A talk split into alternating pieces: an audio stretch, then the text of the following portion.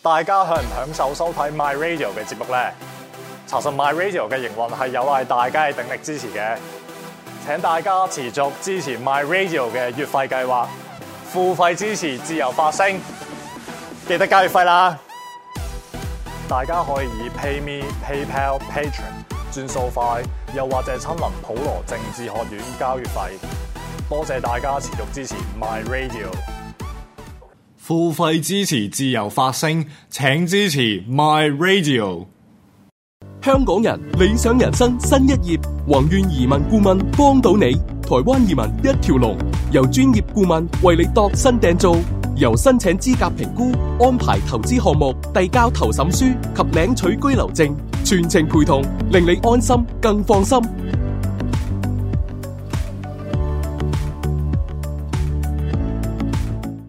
BNO 五加一簽證開始申請啦，你準備好未啊？英國地址 ready 未呢？有冇考慮將你嘅資產一齊移民去英國，或者分散投資去其他地方呢？宏願移民幫到你，快啲打嚟六二二一四四三八報名啦！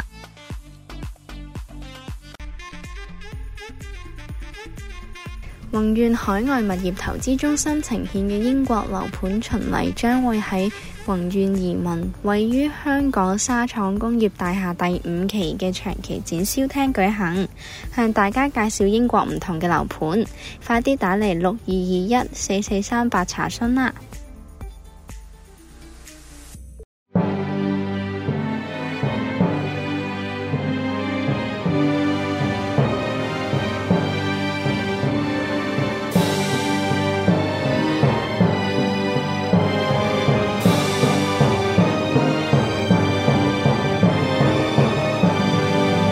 古今重要戰役一百回，主持梁錦祥、鐵男。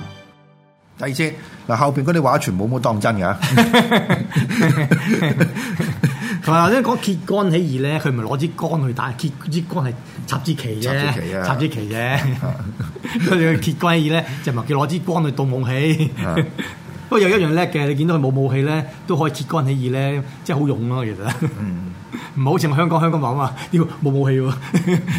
武器唔好搞冇，啦我從來都唔信，我從來唔覺唔相信呢樣嘢。咁你你緬甸已經係啦，緬甸都冇初頭都冇武器嘅，咪而家整到有武器咯，有暗殺啊，有炸彈啊，係好多添啊！有自製槍啊，淨攻入嗰個差差館啊，係 啊一張。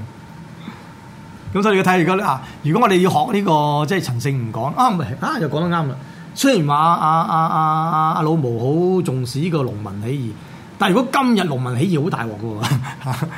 咁你抽起個防都啱 嘅。啱嘅。嚇同埋頭先我都講啦，佢佢佢即係佢雖然口咁講，但係佢心底邊嗰個心理狀態係認同秦始皇㗎嘛，係即係佢覺得佢係當代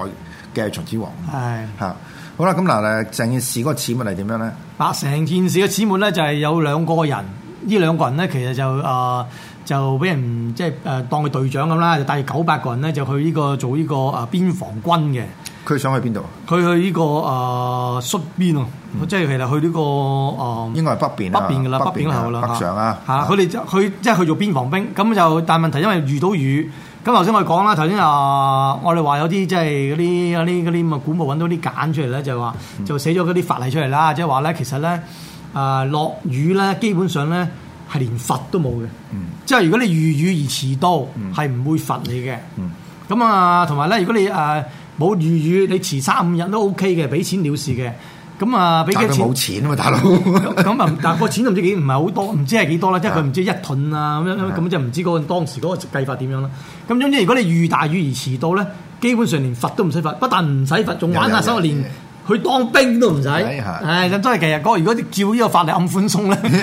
咁啊似似乎咧秦國都幾文 明下喎。啊，呢個就唔知係咪啦啊嚇。但係當時嚟講咧，即係阿阿即係阿司馬懿、阿司馬遷咧，誒幫佢寫呢個古仔嘅時候就唔係咁講嘅，就話咧啊誒如果遲到咧就斬頭嘅。咁所以阿陳勝唔講咧就嗯唔係佢嗱，可能講大家講咗兩樣嘢嚟嘅。係一樣嘅就係個法例咁寫，係先話應該個實際情況就係咁 樣。所以喂，即係我覺得對大家講嗰陣時講深入少少啊嘛，即係話你而家話誒個基本法寫咗嗱，你有權示威噶嘛，係有言論自由噶嘛，係。咁但係 turn out 地就係唔係，唔係，仲有可能嗰、個嗰啲咁樣嘅簡裏面，仲有有一份叫國安法。係啊你 你淨係睇到一國兩制嗰度嗰嗰個嗰個簡，仲有一唔個喺係隔佢佢離。睇咗隻基本法個範。係啊，因為佢 基因為本法法啦。佢就佢就而家未掘到個所以佢 國到國安法個國安範。法 咁所以咧就唔同啦。啊嗱，咁所以咧就因為咁樣之後咧，咁就用呢個方法，陳勝吳剛呢個方法咧，就煽動到嗰九百人咧。即係有啲反意啦，即係同佢一樣啦，即係變咗喂，佢唔好，我哋唔好去咯咁樣，不如就地就地就地即係誒搞革命啦，即係搞呢個誒叛變啦咁樣。咁、嗯第二樣嘢咧，佢咧就誒，即係當時啲人咧，即係農農民革命啊嘛，農民都咁長都係咧比較上冇咁。即係個智慧唔係太高噶嘛。咁我哋點樣咧？佢係喺啲棉嗰啲布咧寫咗陳勝黃三個字，就塞落啲魚個口裏邊，然後就將啲魚咧就煮俾人食。嗰啲農民咧。嗒下嗒下，咦？點解嗒到塊布出嚟嘅咧？咁啊，咦？哇！咦？呢佢佢就唔係話條魚報報誒報咩出嚟喎，係河神啊！即係話河神都認可咗呢件事，即係話咧陳勝係王嚟嘅喎，唔講得少喎。咁啊，咁啊嗰啲農民咧又開始咧就更加有信心，即係你跟大佬，咁你要跟個有天意嘅大佬啊嘛，係咪先？哇，天授命嘅好緊要。咁跟住我哋再揾阿吳講咧，夜晚扮狐狸叫，我又唔知， 我又唔知點解可以叫到咧係叫大楚興陳勝王喎，即係我唔知點楚辦。係點解啦？楚咧就係誒楚國啊嘛，係嚇咁對頭人嚟噶嘛呢個同秦係，同埋當其時唔係好耐啊，即係嗰啲原本係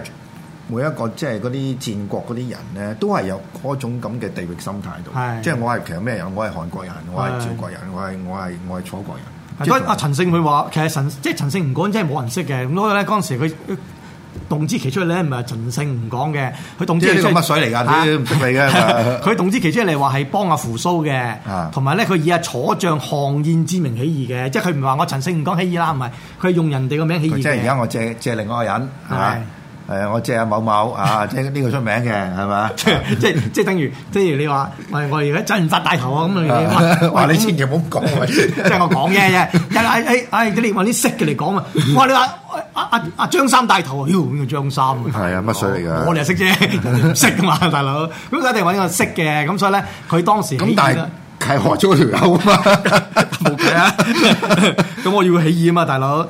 但係因為咧，誒頭先講啦，因為因為其實因為其實秦國統一咗呢個地方咧，唔係好耐，其實仲有好多地域嘅力量喺度，同埋好多人都條氣都係唔 順嘅。係仲有一樣係好多人其實條氣唔順嘅，條氣唔順嘅。啊所以咧，佢一起義嘅時候咧，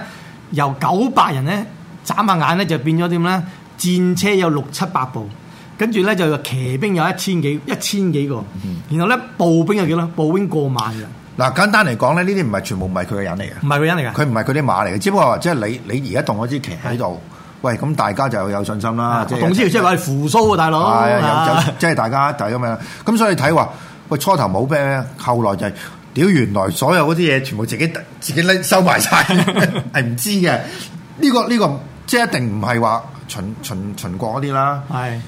即係如果你突然間爆咁多嘢出嚟就係、哦，雖然佢係住咗十二金人，但係問題好多人咧自己就收埋晒呢啲嘢後邊，係。就諗住咧到一有時間就出嚟搞搞 Q 你，啊係唔嘛係即係總即係誒總之嚟嘅，根本個局勢就未定啦。基本上咧，你應該用多啲維穩費係嘅啊， 就唔係去搞咁多啲咁樣嘅外圍嘢，又整咗啲咩長城嗰啲，唔係唔應該搞嗰啲嘅。應該咧擺多啲錢落維穩度，揾多啲五毛啊吹下水。 咁而而家中國政府 做嗰啲嘢但啱，係我覺佢得佢咩啊嘛？佢因為信咗嗰個術數師嘛。係術數之講亡秦者胡啊嘛，係。啊，我仲有一樣嘢好得意喎，因為亡秦者胡咧，佢就諗住係胡人係外邊人外邊啲人，係但係其實因為點解嗰個其實係佢嘅仔嚟嘅就胡亥，係即其係實但係但係呢個我又覺得唔可想點解亡秦者胡，起碼知道，喂你唔好講條有一個名叫胡亥先， 即係我覺得有陣時啲嘢大家喂。即係睇歷史書，真係要用下啲批判意識先得嘅，大佬真 係。因為呢你發覺中國嗰啲歷史書比較上咧有啲 format 嘅，好多呢啲咁樣嘅測字嘢，我發覺好多好多好多好多 所以點解近排唔可以講脆脆咁解啦？係啊即係人哋大家好敏鋭嘅對呢啲。唔 係咁，我譬如你睇個就係個雜字咧，如果剔手邊就折啊嘛。係咁我以前寫過啦，即係一出手就折啊嘛一手就係接埋㗎啦，一手就接 所以咪呢啲係中國嗰種嗰種文化咯，同埋亦都反映到嗰、個嗰個人，即係我哋內心嗰個世界。其實係望你出手，快啲接。 好啦，咁啊，因為咧佢突然間多咗好多人咧，即係好，即係其實咧大家都唔妥秦國，但係問題咧都冇乜邊個夠膽即係大。即係冇冇人敢起，冇人敢帶頭嘅，係啊有，OK 人冇人敢帶頭嘅，有人帶頭就全部全班有人。即係其實主主哦係嗯要係嗰啲誒，即係嗰啲誒世家，即係有有名氣、有有金錢。頭先我哋講下項燕嗰啲就係世家嚟係嘅，啦即係以前咧其實就喺楚國係貴族嚟嘅，係亦都有大海兵嘅。係咁但係奇怪一樣嘢就係秦始皇當佢寵一咗之後，點解唔懟冧晒呢班友咧？係嚇，嗯嚇，啊咁就咁就變咗呢一班人咧，就因為即係其實喺阿秦始皇之下咧，其實都變咗係即係舒服地驚驚地㗎啦，即係冇嗰種即係冇好似誒、呃、陳勝唔講呢啲咧，因為即係膽正命平啊，係啊反而夠膽夠膽行出去講啊。嗯你嗰啲有有有家即係世家意思，即係有家世啦，亦都有老婆仔女啦，亦都亦都喺人手上邊啦，可能咁變咗咧，反而冇佢咁勇喎。係啊咁到到真係你一講話咧，動之其出嚟話打啊，喂，好 好好，誒，咁我喺後邊跟住啊，咁。所以咧，後來點解佢其實大家可能都係誒驚，即係即係秦始皇以前留落嚟嗰個嗰個威嗰個威望，嗯所以大家咧都唔爭住做王嘅，就到去到啊啊，即係啊啊陳勝吳廣咧喺大澤鄉大澤鄉起義之後咧，眨下眼咧就連掃五個縣，嗯打到去陳縣嘅時候咧。就同當地嘅大佬喺度傾偈，嗯嗰啲大佬都話：哇！你掂啊，你勁啊，你好嘢，你得啊！咁你做大佬 又點啊？咁啊就變咗咧，就立咗一個角色叫楚，即係張楚嘅政權出現咗啦。咁我即係由有 Q 佢食啊！我唔係害 Q 佢嘅，咁你真係叻啊嘛，咁你叻，咁我咪俾你做咯。咁所以後來你又睇到即係後來咧，點解咁快又冧檔咧？就又係因為咧，其實大家都仍然係即係尤其嗰啲世家，仍然都係有少少誒，呃即係冇嘅，嗱，嗰嗰個道理好簡單啫。嗱啊，喂，你打行出嚟，我哋梗係附和你啦。 嗱，到咁上下，你真係掂，咁咪海 Q 你咯。真係 冇啊，即係我諗呢個係永恆嘅。我諗日後咧，即係其他即係類似情況都會係咁樣嘅。啊唔係佢哋佢哋如果睇而家咩誒，你好多地方搞嗰啲誒，即係啲政變到啦。嗯其實如果政變帶頭嗰件嘢唔係太過有呢個威望咧，嗰啲政變通常都好似好快接埋。但係你個你帶頭嗰個有威望，咁人哋神早知你噶嘛，咁係係嘛？即係你呢個歷史，即係所有嘢都係有難有難處喺度啦。咁陳勝吳廣佢之所以做到個原因好簡單，只一個字啫，夠勇，係，即係唔理後果。唔係佢佢可能佢都未未受過秦始皇嘅嘅嘅嘅恐嚇或者嗰啲咁嗰種咁嘅手段，所以佢咪即係有時唔知啊，零舍勇勇噶嘛，係咪先？你知你係驚噶啦，係啊，知你係驚噶 啦。你唔知你咪啊同勇埋咯。佢嗰個抗爭成本低啊嘛，因為喂佢係唔係都死噶啦，係啊係係嘛啊咁你你你咁你不如不如搏一鋪仲好過啦，係啊咁樣係嘛？加上佢本身又佢又又有大想頭嘅，佢升逼嘅，啊佢 一個農民諗住自己 有鴻毛之志，都係都係癲癲地啊唔㗎。係，但係個問題就係佢最初嗰段啊，佢最初即係起義嗰段，係佢側邊即係嗰個地方嘅地方官係咪係咪係咪係咪即係怕死走嘅路線？誒開頭係啊，開頭佢誒佢其實去到陳縣之後咧，陳縣嗰個地方官係走咗㗎，同佢連打五縣都係都係誒冇乜冇冇乜啊冇冇乜抵抗，冇冇乜抵乜抵抗抗力㗎反抗啊嘛，全部走先啊係啊嘛。嗱，呢個就同應該同辛亥革同呢個武昌起義嘅差唔多。係即係都係一樣嘢，就係、如果當其時咧，即係佢遇到嗰個係呃唔即係唔會走，同佢同佢打咧，佢可能就即刻輸，可能即刻散咗咯，即刻散嘅，即刻散嘅。即係呢、個，即係你要睇下，喂起義有好多次嘅，係由由古到今，即係幾幾千年都有嘅。咁大部分其實都係即係喺嗰個萌芽期間已經死嘅，因為嗰佢撞正嗰、個嗰、個對手就係、即係唔會唔會唔會驚先。係啊咁呢個好彩喎，佢有呢、個係其實有好彩嘅成分喺度嘅係喎。啊但係佢個最重要嘅就係佢開頭之後咧，就原來已經係全個全個秦秦朝啊，係佈滿晒呢、個即係火藥喺度。係佢一點就着晒，即係大家，但係呢個事情大家冇情報，大家係唔知噶嘛，啊，咁所以就即係一一辣起上嚟，咪全個全個國全個即係係係係係燒着咗咯。唔係即係其實即係你睇到你嘅政權，你要你話你你秦國，你個你嗰、個你嗰、個啊用武力得翻嚟嘅呢個政權，其實你得唔到人心啊嘛。咁你結局咧，你就係其實你係好好脆弱嘅你嗰個個政權。個因為係純粹靠武力鎮壓，係咯，佢哋冇鎮壓陳嗯啊呢嘛，咁多人，你有幾多軍隊啫？係咪先？我俾你有幾百萬軍隊人，同有幾千萬人民嘅時候，你幾百萬軍就好少噶咯同埋佢主要嗰個武裝力量都係維持喺佢本國身上。喎。係咯，你去到第其他地方就一係就未必聽你講係啦啊，一係就 hea 打 啦，係嘛？即係打打下就大家都閃 Q 咗佢啦，就唔理你啦咁樣係咪？所以佢佢基本上即係你事後睇咧，就佢嗰個誒鎮壓嘅力量其實好薄弱嘅啫。即係只要大家一齊反佢，其實佢冇佢冇橋嘅。啊唔係，佢今今次你睇得到嘅，其實佢點解能夠啊一起義喺大陣起義咁快脆就連續可以兩打五個縣咧？你睇到其實佢因為佢嗰啲五個縣裏邊嘅人未必係秦兵，未必係秦朝，唔係唔係全部唔係可能其實好多係楚因為國人國啊安徽嚟㗎嘛係啊國安安徽徽安徽咁嗰啲邊地方河南安徽嗰啲咁啊啊，咁你好明顯就係話嗰個原本應該係楚國嘅地方嚟嘅係。啊，咁啊，可能嗰度嘅人咧，基本上亦都唔係個心係你嘅，即係秦國。咁變咗有人有人起義啊，咁其實佢可能個心都高興，係 係咪？咁佢點會同你對抗？又要點會同你鎮壓咧？係啊，咁但係就即係打打下就發覺，即係個難度越嚟越高啦。咁係難度越嚟越高有兩個因素，其一就係、喂打打下就開始大家計數喂，打完之後點先？咪仲係係嘛仲有一樣嘢，你係你係農民，咁我又嗰啲咁嘅嗰啲咁樣嘅世真正嘅世家，又未必唔會睇得起你嘅，睇得起你，唔會睇得起你啊嘅。到你賴嘢就就未必幫你，係啦。咁第二樣嘢就係、咧，即係爛船有三根釘。係秦朝嘅軍隊咧，真係打上嚟，原來都仲係好堅嘅。所以收尾咧